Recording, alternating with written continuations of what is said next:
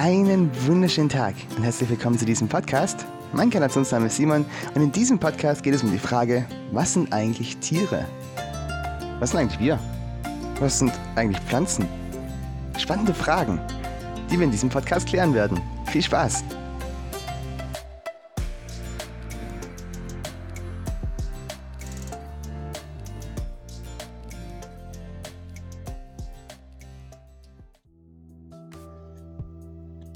So, herzlich willkommen zu diesem Podcast. Ein spannendes Thema.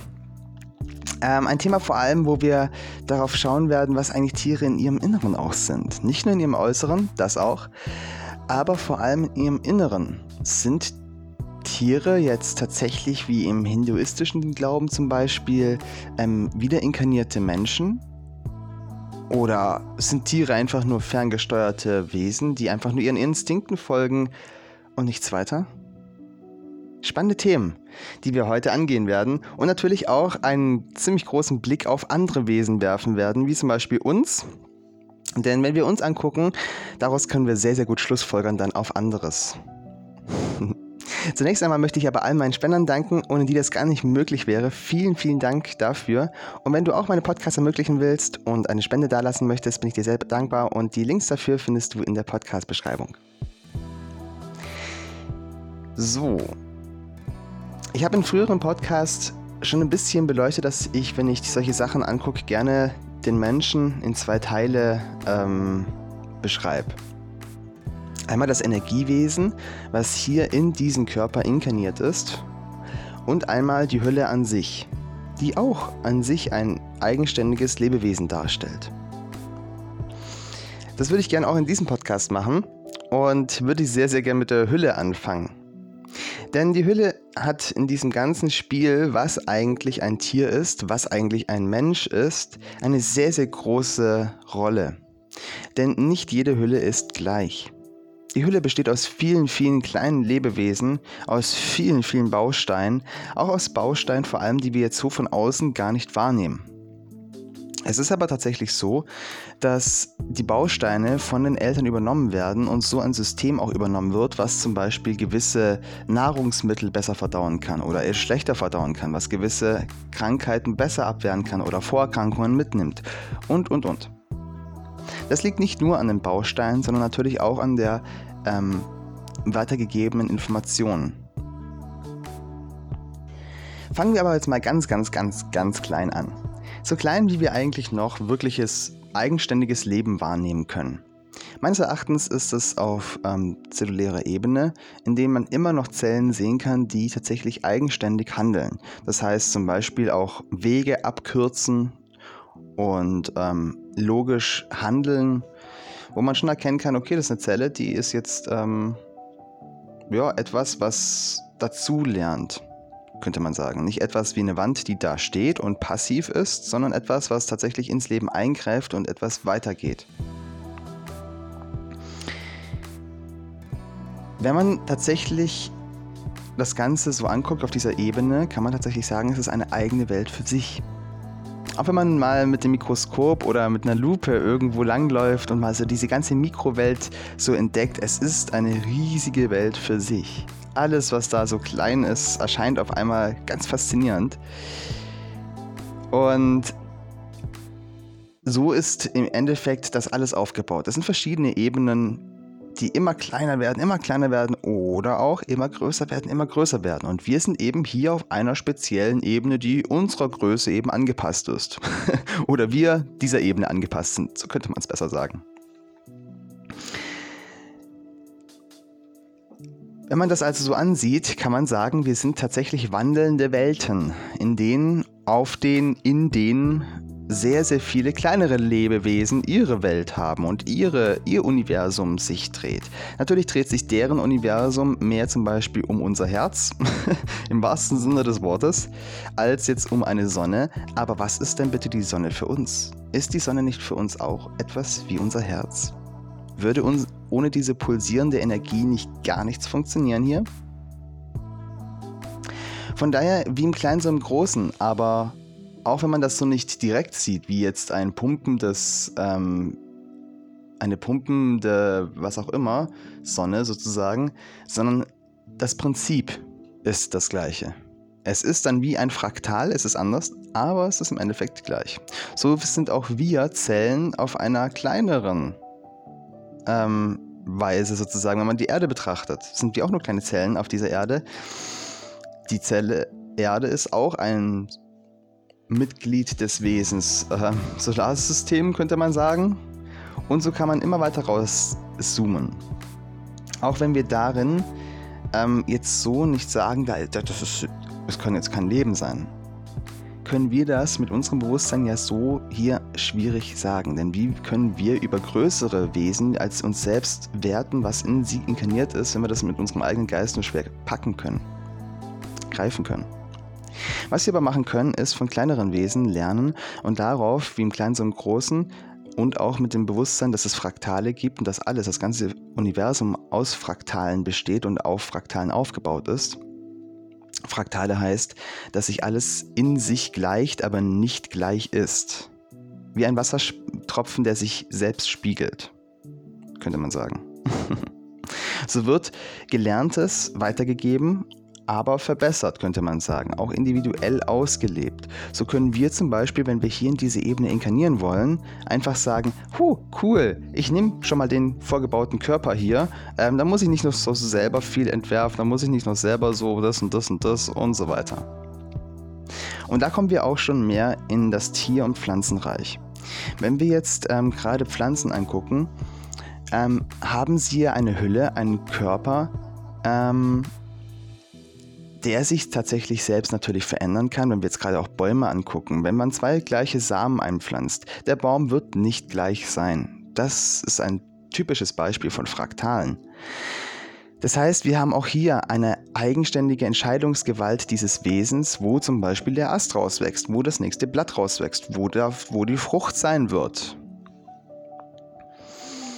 Auch wenn das jetzt sozusagen eher weniger Entscheidungsgewalt ist, als jetzt andere Wesen haben, aber trotzdem, wir sehen hier eine Mikroentscheidungsgewalt, die auf jeden Fall in dieses Leben hier eingreift. Okay, dann stellt sich ja die Frage, ähm, sind jetzt Pflanzen irgendwie auch inkarnierte Wesen oder damalige Seelen, Familienmitglieder? Was mache ich denn jetzt bitte, wenn ich den Rasen mähe? Ganz easy. Erstmal müssen wir angucken, was überhaupt das Ganze hier ist, wie das Ganze funktioniert. Ich habe vorhin schon angedeutet, dass es hier sozusagen zwei Arten gibt. Wenn die zusammengeführt werden, passiert daraus eben dieses wundervolle Ding wie ein Tier, ein, ein Mensch oder was auch immer. Wir haben also einmal diese Hülle, was wir brauchen, um in diese Ebene hier ähm, eingreifen zu können. Das braucht jedes Energiewesen sozusagen unseren Wirt. Und dann haben wir das Energiewesen, was in diesen Wirt hinein inkarniert. Man könnte sagen, das pure Bewusstsein, das pure Licht, der Funke, wie auch immer man das nennen will. Jetzt ist es so, dass dieses Gefäß, was wir jetzt hier betrachten, zum Beispiel der Mensch, eine gewisse Kapazität hat.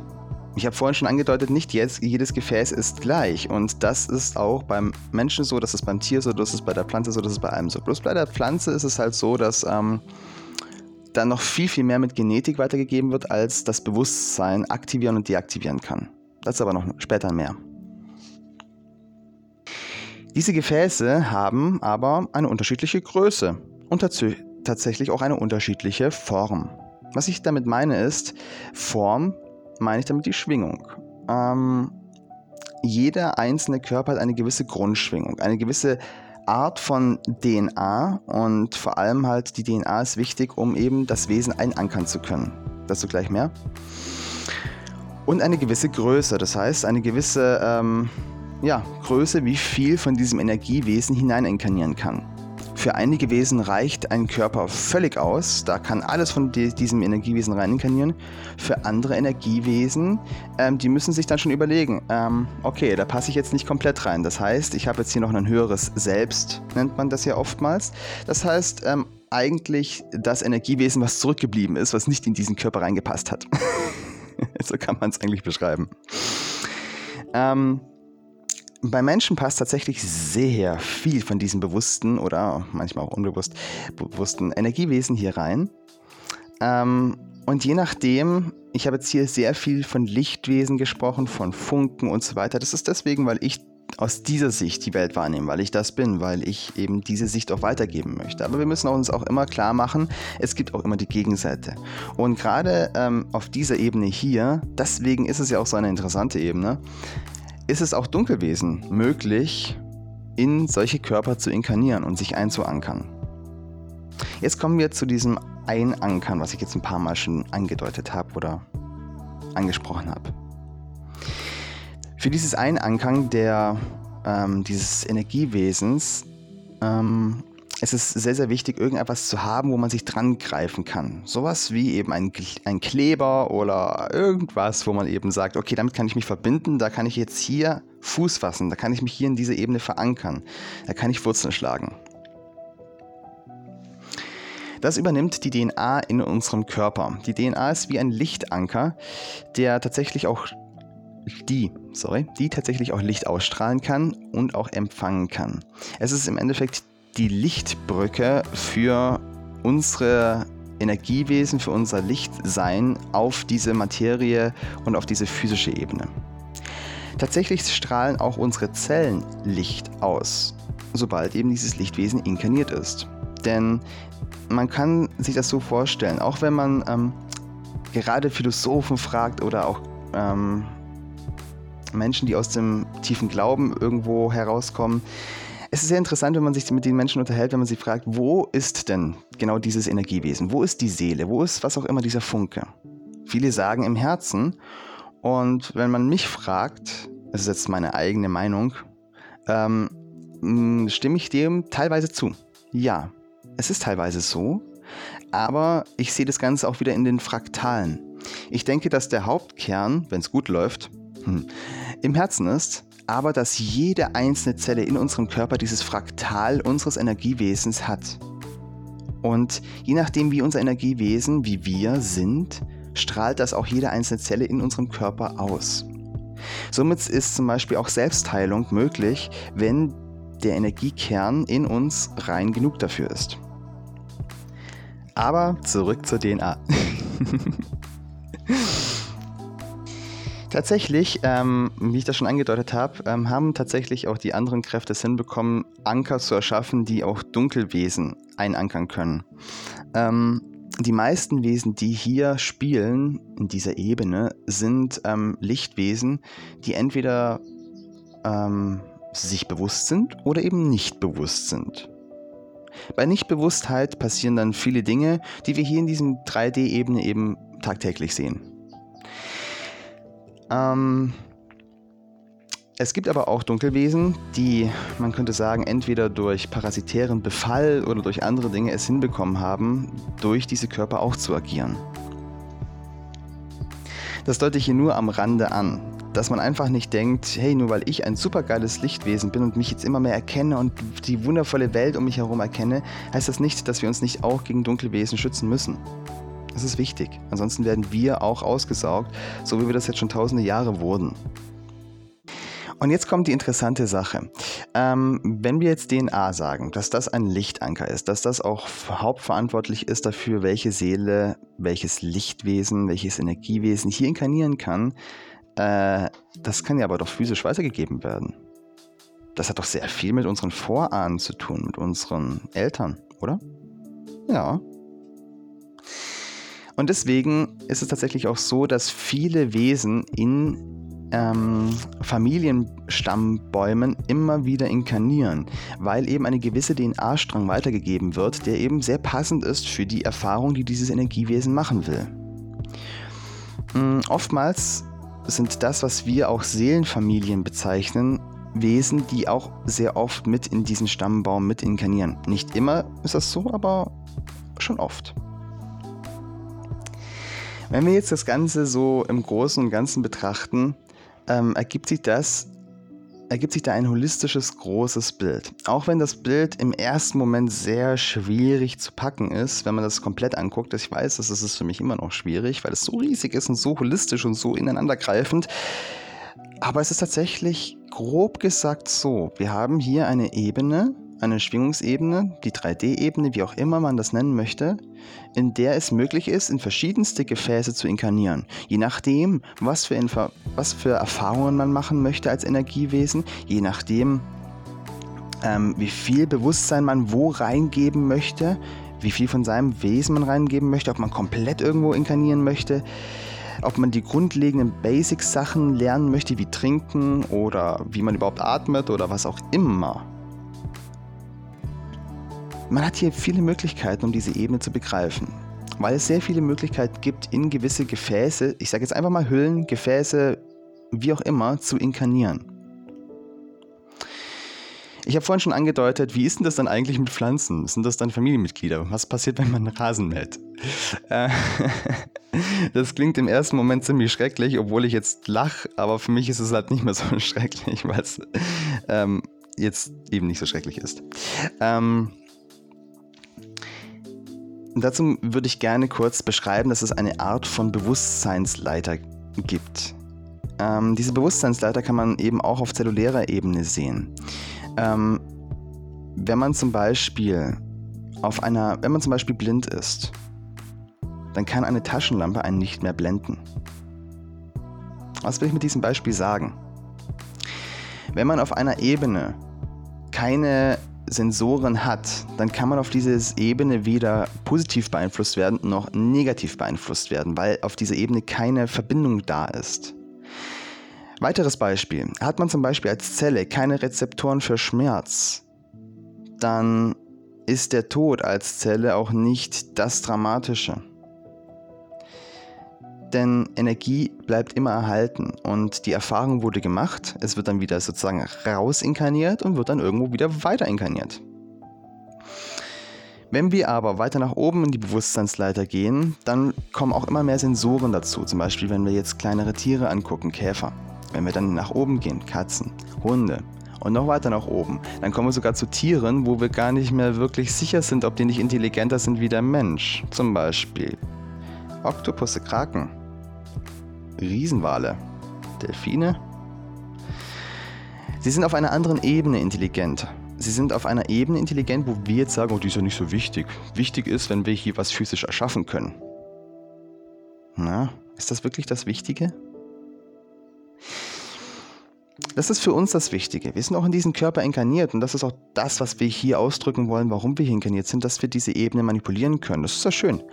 Ähm, aber andere Wesen sind halt für andere Gründe inkarniert, um andere Erfahrungen zu machen. Das heißt nicht, dass die weniger intelligent sind, nur weil sie auf dieser Ebene keine Finger haben, um irgendwas aufeinander stapeln zu können oder sonst was. Man muss sich nur einmal die Gehirnmasse eines Wales angucken. allein, nur, allein nur ganz rein physisch.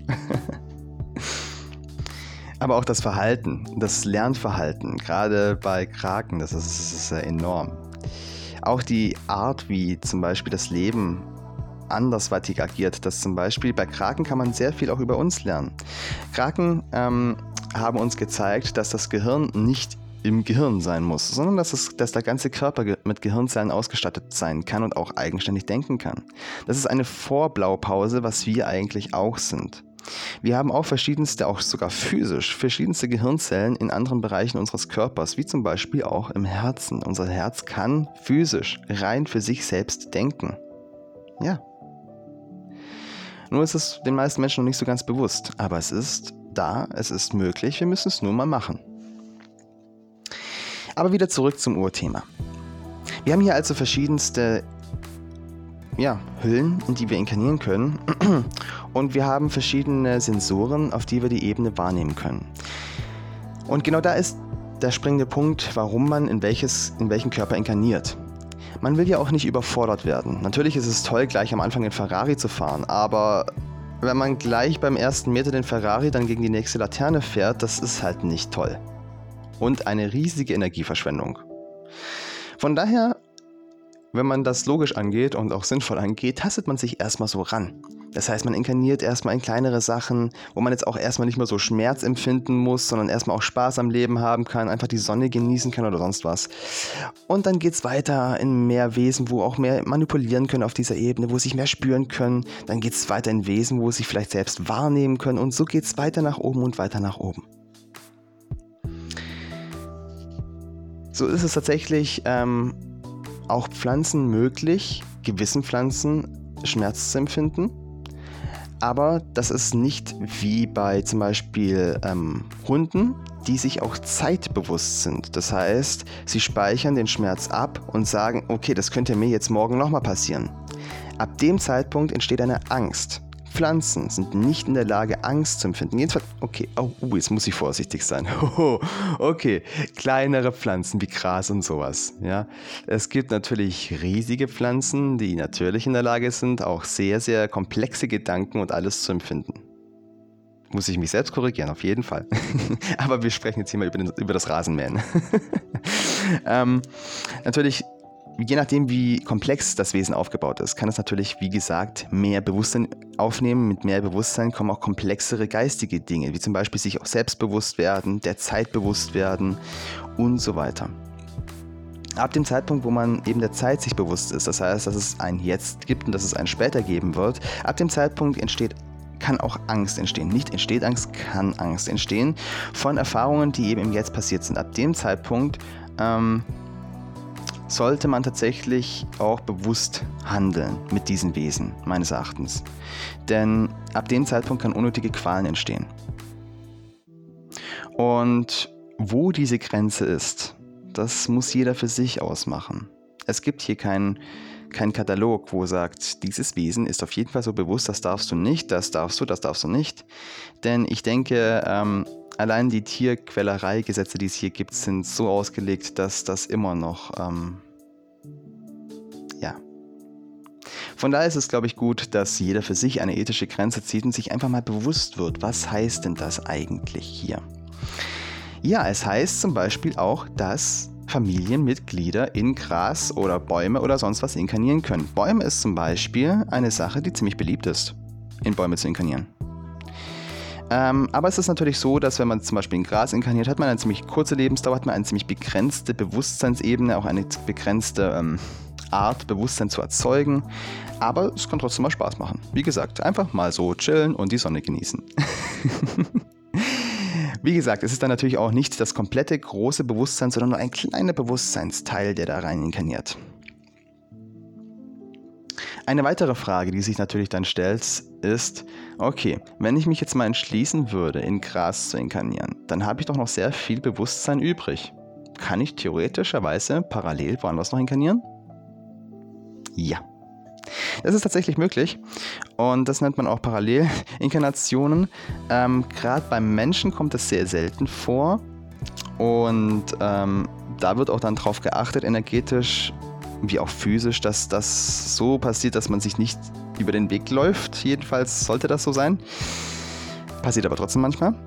Ähm, aber gerade was Tiere angeht, was Pflanzen angeht, passiert sowas schon häufiger, ja. In einem Vorpodcast, ich glaube, ja, dem letzten Vorpodcast, den ich aufgenommen habe, ähm, habe ich darüber gesprochen, was eigentlich auch die Motivationen sind, warum wir hier sind, was eigentlich auch der Unterschied ist zwischen der Motivation des Körpers und des Energiewesens und ob man da auch eben im Zwiespalt lebt oder eben nicht. Wenn du diesen Podcast auch hören willst, kleine Werbung am Rande, kannst du den in meinem Telegram-Kanal Schule des Lichts finden. Den Link findest du hier unten auch in der Podcast-Beschreibung.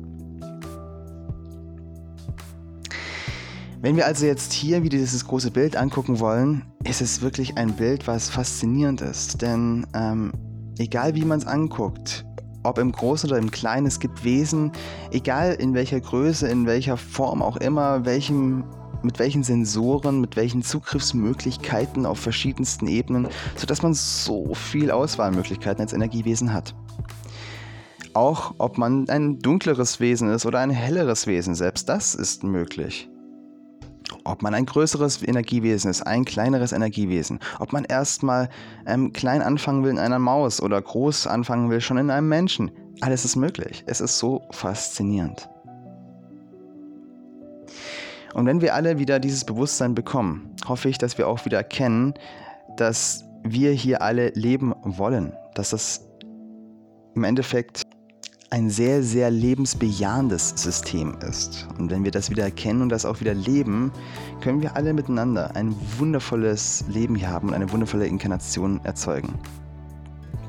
Und genau dafür habe ich jetzt hier am Ende, ich habe am Ende immer schöne Übungen in meinem Podcast, aber ich will das Ganze hier auch physisch umsetzen, nicht nur so diese ganze Theorie, ich mag es physisch.